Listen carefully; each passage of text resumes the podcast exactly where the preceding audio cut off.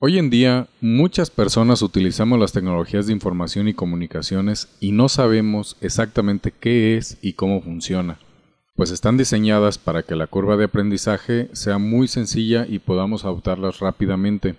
Sin embargo, cuando ya eres dueño de una empresa o eres el responsable del crecimiento de ella o quizá eres un emprendedor, es necesario conocer cuáles son los alcances de las tecnologías para adoptar algunas de ellas en beneficio del negocio. Por eso vamos a hablar en este episodio de qué son las tecnologías de información y comunicaciones y cuál es su impacto en los negocios, ya sean positivos o negativos.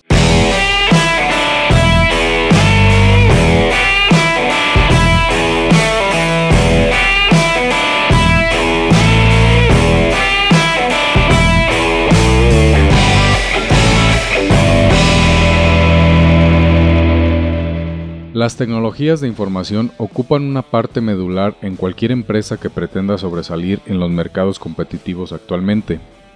Por lo menos, los procesos básicos de cualquier empresa, entrada, conversión y salida, deben estar sistematizados para tener un crecimiento sostenido y firme.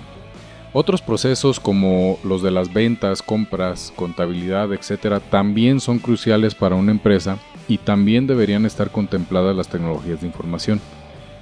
Mucha gente no sabe cómo utilizar las tecnologías de información en su empresa y no conocen de las herramientas que pueden utilizar para controlar eficientemente su empresa o negocio. Nosotros vamos a partir de lo básico. ¿Qué son las tecnologías de información y comunicaciones? ¿De qué me estás hablando cuando hablas de tecnologías de información y comunicaciones? A estas también se le conocen como TICs y básicamente es un conjunto de herramientas que se relacionan con la transmisión, el procesamiento y el almacenamiento digitalizado de la información. Las tecnologías de información son un aliado de las personas, de las empresas y los emprendedores. Claro, son un aliado, pero también pueden convertirse en lo contrario, pueden ir en nuestra contra si las tecnologías no se adoptan de manera correcta. Las tecnologías de información y comunicación involucran una nueva forma de procesamiento de la información hacia una transformación digital. Por ejemplo, transforman las ventas convencionales a ventas en línea. Quiere decir que tú ya con un teléfono móvil desde la comodidad de tu hogar, eh, utilizando la aplicación de la tienda de tu preferencia, puedes hacer una compra en línea con tu tarjeta de crédito y recibirlo en tu casa sin necesidad de haber salido de ella. Entonces, en las ventas convencionales, donde tú tenías que acudir a la tienda y realizar tu compra con efectivo, se han transformado. Por ejemplo, otro, otro ejemplo, la comunicación telefónica se transforma ahora en llamadas por Internet o videollamadas sin costos adicionales por conceptos de comunicación. Cuando antes te cobraban un servicio medido o, servicios por llamada, ahora basta con que tengas internet y tus llamadas ya pueden ser totalmente gratuitas o al menos no gratuitas, pero ya no implican un costo adicional, sino que únicamente debes tener internet para ello. Otro ejemplo es que se masifica la información y la generación de contenidos individuales. Este podcast es un claro ejemplo de las tecnologías de información. Estamos masificando la información y generando contenidos individuales que hoy en día benefician a mucha gente. Yo espero que este podcast les beneficie a todos ustedes. Y a través de, este podcast yo puedo llegar a mucha gente cosa que antes no se podía. Antes, si querías llegar a muchas personas, tenías que pagar eh, un boletín de prensa, anuncio en prensa, anuncio en radio, etcétera y era muy costoso. Hoy en día este podcast eh, no me está saliendo más que lo que he invertido en, algo de tecnología y listo. No es un gasto mayor. Entonces esto es gracias a las tecnologías de información. Otra cosa, se hace inmediata la propagación de noticias y cualquier tipo de información relevante para los usuarios. Cuando hace algunos años se quería transmitir alguna información, supongamos una noticia, tenías que esperar a que la prensa publicara la nota al día siguiente que acontecía Hoy en día eh, puedes en un live de Facebook o en un live de Instagram eh, ver la información, un video de lo que está aconteciendo en cualquier parte del mundo. Y eso eh, pues es una ventaja, otra ventaja más de lo que ha transformado también las tecnologías de información en nuestro entorno. También se automatizan procesos administrativos, industriales, contables, etcétera, con el uso de, los, de las computadoras y los sistemas También las tecnologías de información han ayudado a la creación de negocios emergentes como por ejemplo agencias de marketing digital, fábricas de software, empresas de soporte técnico, etcétera, más muchas más empresas que no acabaríamos aquí una lista. Han venido creándose nuevos negocios a partir de las tecnologías de información. Entonces, la transformación de nuestro entorno se ha dado por las tecnologías de información. Ahorita no es la misma vida que tenemos que la que teníamos hace 15 o 20 años. La tecnología ha estado transformando inclusive nuestras vidas cotidianas, ya no hablemos de empresas, nuestras vidas cotidianas han venido sufriendo una transformación.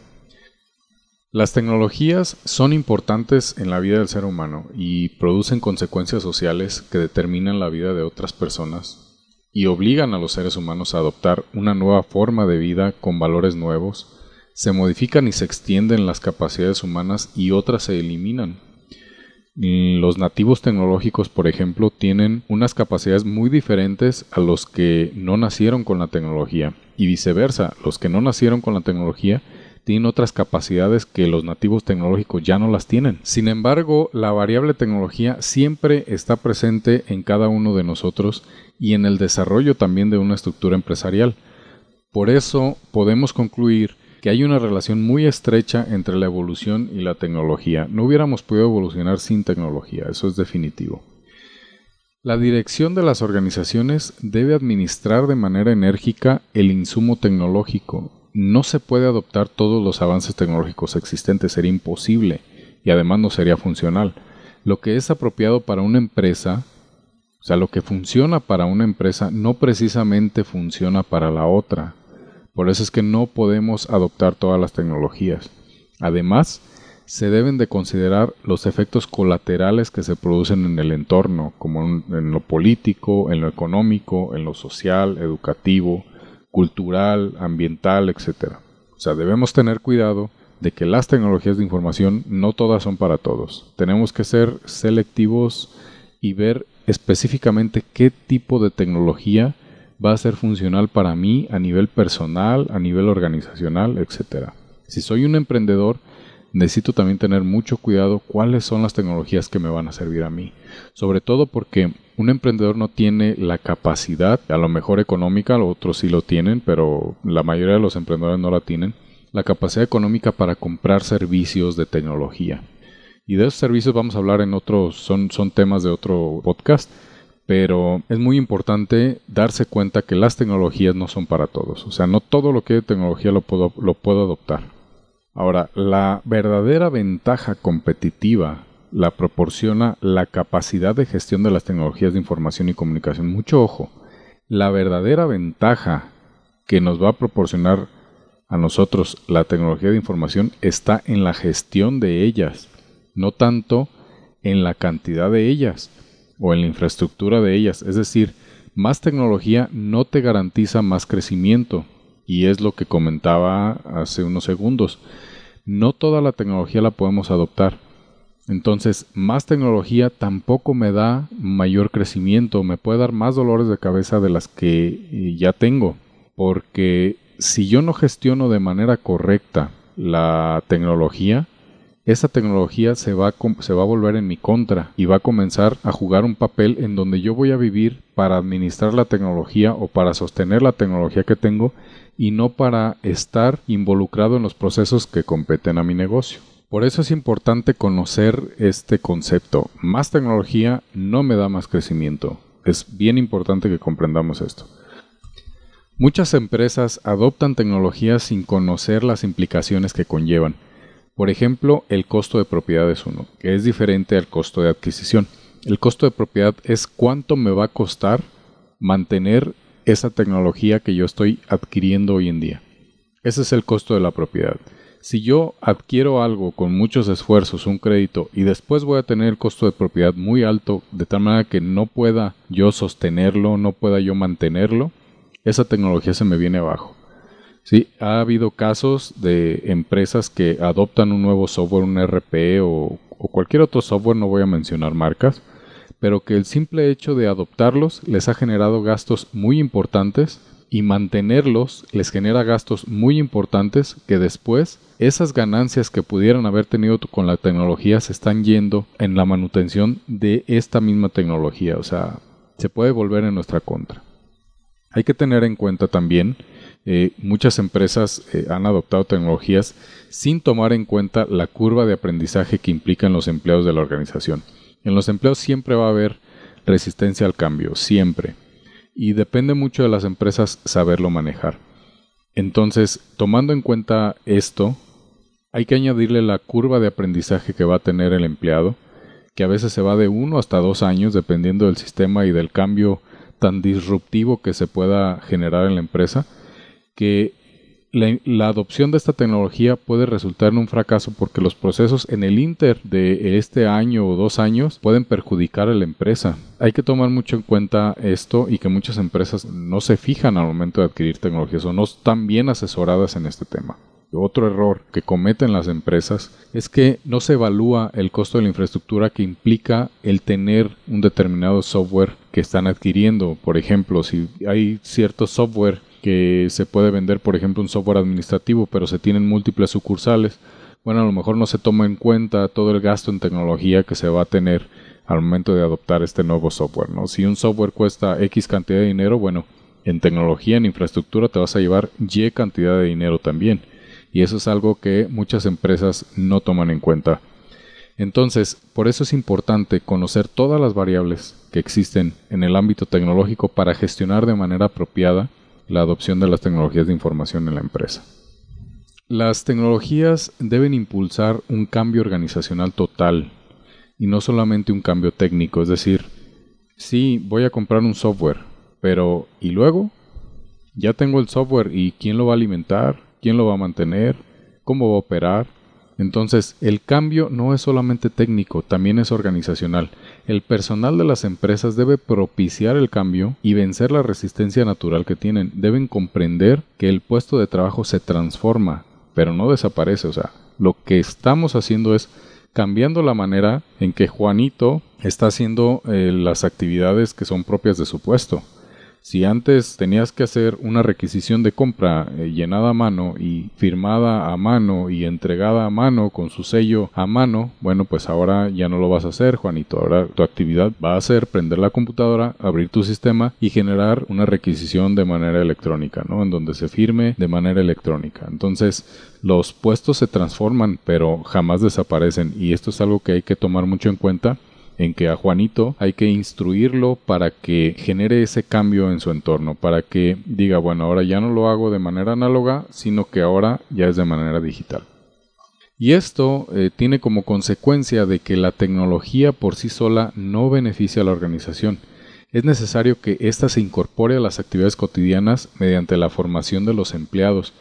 Esto lleva consigo en algunos casos una reestructuración organizativa y una reingeniería de procesos que puede asustar principalmente a las empresas con menos medios o capacidad de evolución, pero que esto le sitúa también ante la disyuntiva clásica de renovarse o morir. Entonces, en este caso hay que sobre todo tener mucho cuidado en la adopción de las tecnologías y no andar adoptando tecnologías por adoptar o porque ya salió la nueva tendencia de tecnología, ya salió el nuevo software, ya tengo este software pero salió la nueva actualización y hay que comprarla. No, hay que tener mucho cuidado, sobre todo a las empresas o negocios que no tienen todavía la capacidad suficiente para darse el lujo de afrontar un reto tecnológico. De igual forma, la tecnología aislada por sí sola no cambia los procesos de producción o de comercialización, si no está respaldada de planes de negocios que controlen y definan los objetivos de su uso. No pretendamos irnos por la libre como administradores y estar contratando servicios de tecnología o contratando software o adquiriendo algún sistema, eh, no pretendamos irnos por la libre. Siempre un software o cualquier tecnología debe estar alineado a los planes de negocio de la empresa. Y esto es algo que muchos administradores no comprenden a veces y por eso se lleva al fracaso de las tecnologías, porque eh, a veces la tecnología no es mala, eh, sino que la implementación es la que no fue adecuada el software es importante o el servidor o lo que quiera que compren de tecnología, claro que es importante, pero más importante es el proceso de implementación. Entonces, no es recomendable irse por la libre o tratar de implementar tecnología aislada, sino que siempre hay que adecuarla a los objetivos estratégicos de la empresa, a los planes de negocio con los que están operando, porque solo así van a poder exponenciar el crecimiento. Y bueno, ya para terminar, eh, no me resta más que dejarte una pequeña recomendación. Si tú eres dueño o administrador de negocio o una empresa, si eres la persona encargada del crecimiento de una organización, el mejor consejo que te puedo dar para el cumplimiento de tus objetivos estratégicos es que adoptes y gestiones la tecnología como un insumo más para la organización. Y no solamente un insumo más, sino el insumo más importante que puede tener la organización. Sin tecnología, la organización está destinada al estancamiento o, en el peor de los casos, a morir. Considera la tecnología como un insumo más. Así como compras papel, así como compras cualquier otro insumo, considera la tecnología como otro insumo más. No puedo creer que hoy en día, en pleno siglo XXI, por así decirlo, las organizaciones les pese comprar equipo de cómputo. Mm, no lo puedo creer. Entonces, la mejor, el mejor consejo que te puedo dar es adopta tecnología como si fuera un insumo en tu organización. Adopta capacitación para tu gente como otro insumo más y vas a ver que vas a potencializar todos los departamentos de tu empresa. Llegamos al final del podcast. Espero que esta información que te acabo de dar te sirva para la empresa, te haya abierto los ojos y que en general haya sido de utilidad. Vamos a estar hablando en otros episodios de más tecnología. Vamos a procurar eh, algunos temas referentes al software ¿Qué software es el que funciona para las pequeñas y medianas empresas? ¿Qué software funciona para los emprendedores? No todo el software es de paga, hay software que es gratuito y vamos a hablar de ello. Vamos a hablar también de qué tipo de infraestructura podemos implementar, porque no siempre la infraestructura más cara es la mejor. Vamos a hablar de esos temas también y de muchos otros temas de tecnología que son aplicables el día de hoy para las empresas, los negocios, los emprendedores y este, inclusive en algún ámbito personal. Muchas gracias por haber llegado hasta aquí. Soy Joaquín de Sistemas.